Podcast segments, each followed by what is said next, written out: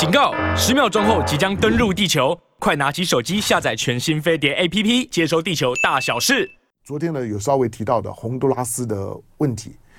洪都拉斯的问题，我看到今天的媒体的报道的内容，好像我我昨天也谈的差不多了。大概主要，但其实其实主要的关键的环环节只有一个，就是洪都拉斯这个国的国家长远下去来讲，它的财务会是一个一个非常大的黑洞，谁进去救谁就准备死。那现任的总统呢，卡斯楚呢，在选举的时候呢，那种的烂开烂开支票啊，就是全洪都拉斯，因为洪洪都拉斯大概一千一千万的人人口，一千一百万的人口，它的面积大概是台湾的三倍大。那这个呢，这个这个总统呢，在选举期间的时候，所以因为洪都拉斯的贫富差距非常的剧剧烈，他们只有卖农农产品跟卖毒毒品这两种的主要的产业而已。好，那这个叫卡斯楚的左翼的左翼的政府，左翼的政府当然会有左翼的思考，可是那个左翼的思考的背后是建立在呢，它有它有经济的未来性。换句话说，你你的你的你的国家的体质不不错的时候呢，你当然敢于呢给人民许诺，同时呢也对人民做最好的照照顾。那卡斯楚在选举的时候呢，承诺呢全国的民民众，那每每个月呢，你用电度数一百二十度以下的免给。政府帮你付电费一百二十度以下，哇！那我要生活在洪都拉斯，以唐湘龙平常省吃俭用的情况来来看，唐湘龙连电费都不用缴啊。那你想洪洪都拉斯凭啥呢？洪都拉斯的他的他的他的人人均的 GDP 啊，如果说统计呢是可靠的，台湾的十分之一啊。那这样子一个人均 GDP 呢，要盖个大水坝，当然也包括了水水利方要盖大水坝，呃，台湾要给钱。给贷款，那不给贷款，我就找找大陆，大概是这逻辑了。来进广告。Men's。好，来咱们的春夏秋冬说呢，大陆应该拒绝洪都拉拉斯。呃，我我我估计以大陆的反应来来看啊，我认为大陆在对于洪都拉斯的，因为他他就是要要要找个凯子去帮他盖盖水库，就是你要帮我盖。而而且呢，要给我贷款。那老实讲了，就给贷款，台湾并不是办办不到，帮你盖，但台湾大概就办办不到了。所以，洪都拉斯这一次跟北京的建交，现在你可以看得出来，大概洪洪都拉斯还在还在表现出那种那种 torn between two lovers，好像好像好好像的左左左右为难的样子。可是你知道，因为因为洪都拉斯的总统是在 Twitter 上面的公开的 announce。官官官宣，就是我爱上中的中国了。我现在正在透过我的外长在寻求跟中国建交，这种的 announce，就是你讲了之后呢，大家大家的互互信就已经出问题了。台湾方面呢，其实也不用去召见人家大使了，为为难人家干嘛呢？心都已经跑了，大家也都知道早晚的问题。好，那洪都拉斯的这个断交、断交、断交是讯号，它顶多呢只是只是为我们的这个就是断交部长呢吴钊燮呢再添一笔也好。那我说昨天呢外交部呢召见了洪都拉斯呢驻台的大使，驻中华民国的大使。据据说呢，这个大使呢进到进到呢外交部呢半个小时的时间，正门进来侧门走。本来本来呢骗记者说啊出来再再再再跟你们吹吹风吧，但呢从侧门呢走了，所以呢也没有吹到什么什什么风。好，但但是因为。因为蔡英文在政府呢，在八年在任内的时候呢，七年的任内已经呢丢掉了八个邦交国，平均呢一年呢超过一个。那如果连连洪都拉斯，因为洪都拉斯毕竟台湾的三倍大，在台湾呢有限的邦交国里里面，这哪里是密克罗罗尼西亚能比？密克罗尼西亚就算跟台湾建建交了，我说它背后是美国，它基本上面是是美国的。而用用用过去呢，我们的这个民民进党的外交部长陈当山的比喻，就就是美国挖出来的一一颗小鼻屎。好，那十一万的人口，然后呢，然后呢，在太平洋当中的小小岛国，就算好吧，他大家在美国的压压力以及以及台湾的勾引，他跟北京断交好了。对北京来来讲，有密克罗罗尼西亚，没有密克罗罗尼西亚，对北京来来讲，不见得不不利啊。去年王毅呢，去去。去这个去南太的时候，你就就看得出来，就是美国呢，美美国美国透透过呢，透过他这几个好像是国家，但是其实不是国家的这些的国，这些的所谓的小岛国，尤其是密克罗尼西亚，在当当 spy。好，那但是你说密克罗罗尼西亚就算跟台湾建交了，跟洪都拉斯能比吗？那中美洲中美洲七国里面呢，现在呢？连洪都拉斯算在内呢，就剩下三三个了。剩下的两两个呢，如果洪都拉斯断交了，就剩两个，一个是呢，一个是瓜地马拉，大陆翻译作危地马马拉了。瓜地马拉跟旁边的贝里斯，贝里斯本来过去呢是瓜地马拉的一部分啊。再在北边呢就是墨西哥了。所以其实这其实以中美洲来来讲，跟跟中华民国的关系，啊，或或者说跟蔡英文这政府的关系，断断断断断断断。从巴拿马断了之后呢，巴拿马是巴是是中美洲的最最最最南端了。巴拿马在在过去呢就接了哥伦比亚了。那从从巴拿马是断断断断断断断，已经已经断到快到美国的家门口了。所以洪都拉斯呢，洪都拉斯断完了之后呢，那大概就已经就已经呢就已经到了到了美国的家门口，就到了墨墨呃到到了墨西哥的家门口了。好，因此。洪都拉斯本身不是这个国家多多重要，我刚刚讲就是，你如果要维持它的邦交，你不当凯子是不可能的。所以，如果蔡英文政府说我们不搞凯凯子外交，我看我没有人信信你啦。就就是台湾今天不当凯子，你今天呢在国国际社会当当中，每一个除了梵蒂冈以外，大概都都等着断。外交部其其实呢，就是我们我们的我们的外交部其实。从政府的角度来讲，从立法院的角度来讲，就是每年编很多的预算给外交部去撒钱而已，去当凯子，去维持门面。那如果你人家呢的开出来的金额已经呢已经大到你觉得啊，这实在钱撒撒下去这个无无无底洞，那那就算了吧。我说洪都拉斯呢都已经讲到这个样子了，不勉强人家，也不用呢召见人家，人家大大使呢，呃。去去去把人呢当当道具呢表演一下，没有没有必要。但是大陆方面也未必呢会照单全收。就是大陆当然以他的工程实力帮你盖个水坝，那有什么难的？贷款 OK，但是就是看怎么怎么谈。所以早晚断了。那只是在细节上上面来讲呢，看起来呢还在呢交涉的过程。好，那呃，昨天呢，昨昨天前天呐、啊，前天。前天，呃，哎呀，应该说，应该应该说呢，昨天的凌凌晨，星期三的凌晨，那美国美国的这架呢死神的无人机呢，MQ 九，MQ MQ MQ 九，MQ nine，那在黑海，在黑海在对在对克里米亚做抵近侦察的时候，因为它它出出事情，它的坠落点可能呢就在距离。距离克里米亚大概不到五十海里的地地方，他一直在这边走。他从罗马尼亚呢起飞，罗马尼亚在黑海的东边嘛，呃，在在黑海的西边。好，那从罗罗马尼亚起飞了这之后，他当反映两两两件事情。第一个就是说，美国美国用罗马尼亚用的蛮得心应手的。那 MQ 九呢，从罗马尼亚起飞了这之后呢，在黑海，在靠近克里米亚。如果它不是靠近克里米亚，那苏凯二十七啊，苏二七啊，大概还不会上来。你一架 MQ 九，它两架的苏二十七，两架两架上来了之后呢，那个那个逼你走的味道呢就很明显。它不是它不是一架而已啊，它是两架上来，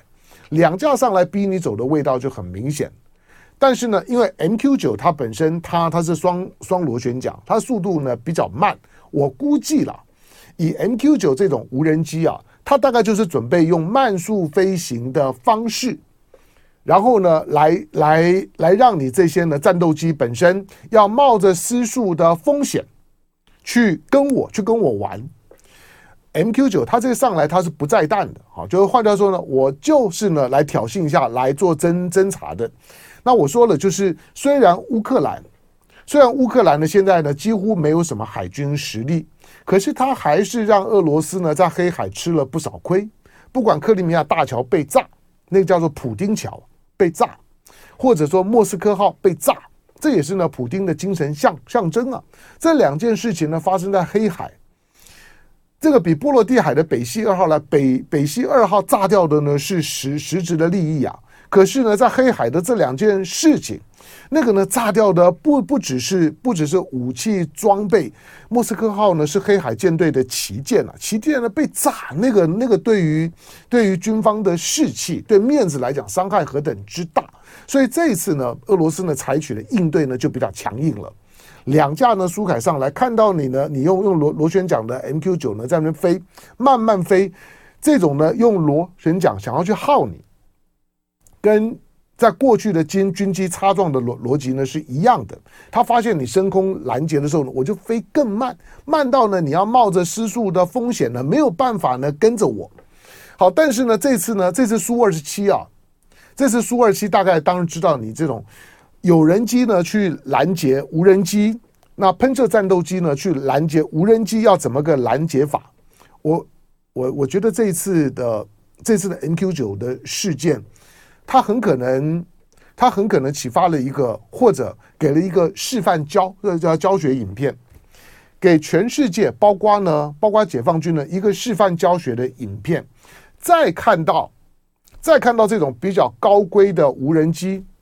它虽然是察打一体，但是它通常靠近中国、靠近俄罗斯不会打，它就是察。这种以侦查为主要的目的，带着骚扰性质抵近侦查的，已经到你克里米亚的四十几海里的地方的这种的无人机，在过去慢速飞行的时候，很多时候你可能装没看到，反正我知道你来了之后呢，把我的讯号源呢通通呢先先关闭。那老实讲，就是说从一个安全的角度来讲，看到无人机来来了之后呢，如果你只是把讯号源关关闭，那把参参参数呢都 plug 起来。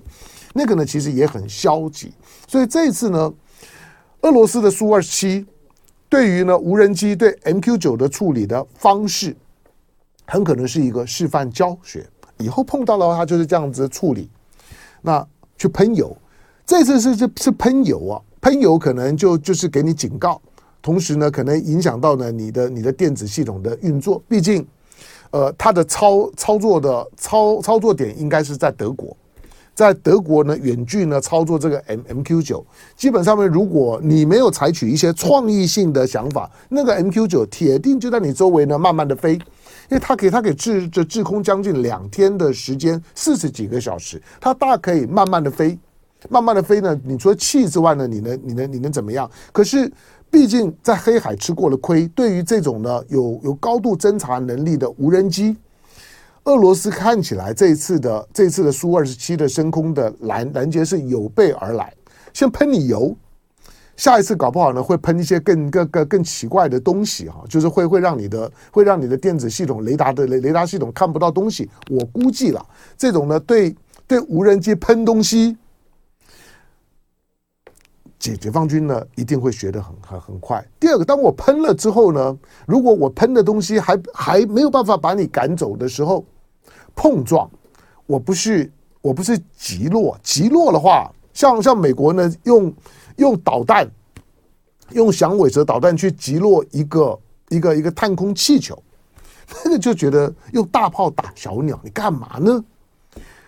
就是而而且当你发射了武器的时候，大家就会觉得有有这么的严重，这么的严肃吗？你用导弹去攻击我的一颗气球，我已经告诉你是我失控了。大陆方面的外交反应啊，并没有，并没有不 qualify 啊，大陆并没有否认那颗那颗气球是我的，只是告诉你，就是说那个 no harm，你不要小题大做，影响我们的我们的关系。你表演过头了之后，我也是要有有反应的。而且你动了武器干什么？好吧，那当这这颗呢，在那颗那颗气球呢坠海了之后，美国呢去去打捞，你看到了吧？打捞了半天上来了之之后，好吧，那气球的球球体要。分析一下太阳能板，要看一下里面的简单的电子的装置呢，要要看一下。我估计啦，当然就探空气球的技术规格来讲，我说那颗气球的飞行轨迹各各方面，我认为它是一颗 quality 呢要好很多的气球，跟一般的气球的级数是不一样的。可是也没有到什么多伟大的军事用途。但是这件事情呢，为了那个那个表表演，用用导弹把它打下来了之后，你用导弹打落中国，的产品，不管我是不是是是不是失控飞到了你你境内，那是我的，我都已经告诉你是我的东西了，你就让它飘出去就就算了，我跟你 say sorry 可以吗？那你把它打下来，那我那我非反应不可。国与国之间的外交反应，基本上就就是你怎么可以动这种的东东西，动武器去击落我没有任何的武装的高空气气球。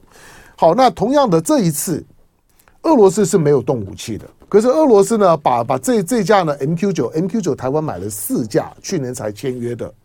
去年才签约的，第一架呢快的话可能二零二二七年台湾会会会看得到啊。那这个呢叫做海海上卫卫士的海上的版本，台湾呢买了四套，买四架呢，包括呢地在地面的地面的这些呢这些基地装备来讲呢，花了花了一百六六十八亿新新台币啊，那你算下来就一一架基本上面呢大概三四亿台币，三四亿台台币，你再简单的除算一下，大概呢一千多万美金。那这一次呢把它碰下来之这之后，虽然俄罗斯说哎我没碰它啊。他怎么掉的我不知道。美国说的是是是是你碰的，而且呢，但是苏二十七呢并没有跟着坠坠毁，这架这苏二十七还可以还可以飞。下次针对这种的有档次的无人机要怎么去拦截？我估计大家都在都在都在摸，都在那示范教，因为你速度速度慢嘛，你可以很慢。你想它可以它可以滞空了四十几个小时，基本上跟用飘的是一样的。那在天上呢，在在飘的可控的这种的漂浮物。你要你要用用用喷射战斗机呢去跟踪它去拦截它，这个很麻烦。好，那怎么样去把它给碰掉？那美国呢现在呢麻麻烦了，因为呢之前呢中中国大陆的探空气球被你碰掉之后，你去打打捞。那请问你，那这这一次的 MQ 九掉到黑海里面，而且掉的地方距离克里米亚这么这么近，俄罗斯捞捞不？俄罗斯铁定捞啊！当然，美国呢，美国呢，当他发现了这架呢 MQ 九呢保不住呢坠海的时候，他当然会尽可能的挑一个比较保险的地方跟比较保险的方式让它下去，因为它已经回不来了。可是，哎，MQ 九，这种极极速的察打一体的无人机上头呢可以看的东西，那铁定比那颗探空气球多很多啊。所以俄罗斯呢，第一时间兴奋了，就是把你碰掉了之后，我也懒懒得去跟你美国去啰啰嗦，美国的抗议等等，那都不是重点，重点俄罗斯就开始捞。美国，美国可以呢，在在波罗的海，在波罗的海呢，找各种的借口装模作样的到潜入呢海底呢八十公尺的地方去把那两条油管油管炸了。这次俄罗斯呢不把你那架呢 MQ 九给捞捞回来，好好的解剖一下，那才有鬼。当解剖了之后呢，你说里面的这些属于电电子的这些资讯的部分呢，大概都已经毁了。基本上面，美国反正他的他他在呢他的基地的这些部分来来讲，大概呢都已经都销毁，能复原多少不知道。可是呢，我总要看看你在无人机里面呢有什么秘密。最重要是我捞下来之后公开展示一下，那就是羞辱美国最简单的方式。就像捞个捞个气球上来，也要玩个好几天。那我这次捞你个无人机，那大家就等着看。美国当然会会抗议啊。可是对俄罗斯来来讲，你你跟俄罗斯要抗议什么呢？你现在都还冻冻结了俄罗斯的一大堆的资产，别的国家那或许算了。你要跟俄罗斯抗议，省省吧。好，那接下去呢，就就是看呢，看谁捞得快哈。因为黑海的深度，大家看它的坠落点了，但是呢，几百几百个公尺呢是跑跑不掉的，绝对绝对比波罗的海呢要深很多。好，那捞捞捞到了之后，捞到之后还没有完呢，就是美国美国美国方面呢，其实呢在在在在分析啊，就是到底这一次的无人机碰撞式试撞事件呢是故意的，故意呢把我的 MQ 九呢给碰掉了。在警告我，就是以后呢，不可以呢再抵抵近这侦察，呃，到我的克里米亚的家门口，你又想来干嘛？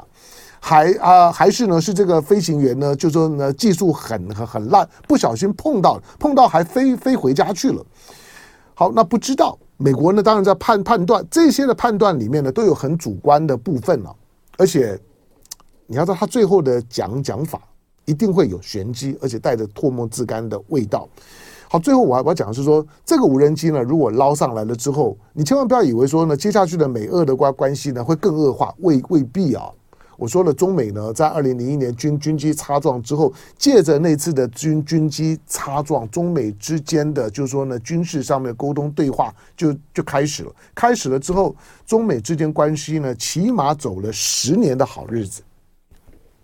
起码走了十年，就是建立了互信之后，大家就开始走。美俄会会不会有可能？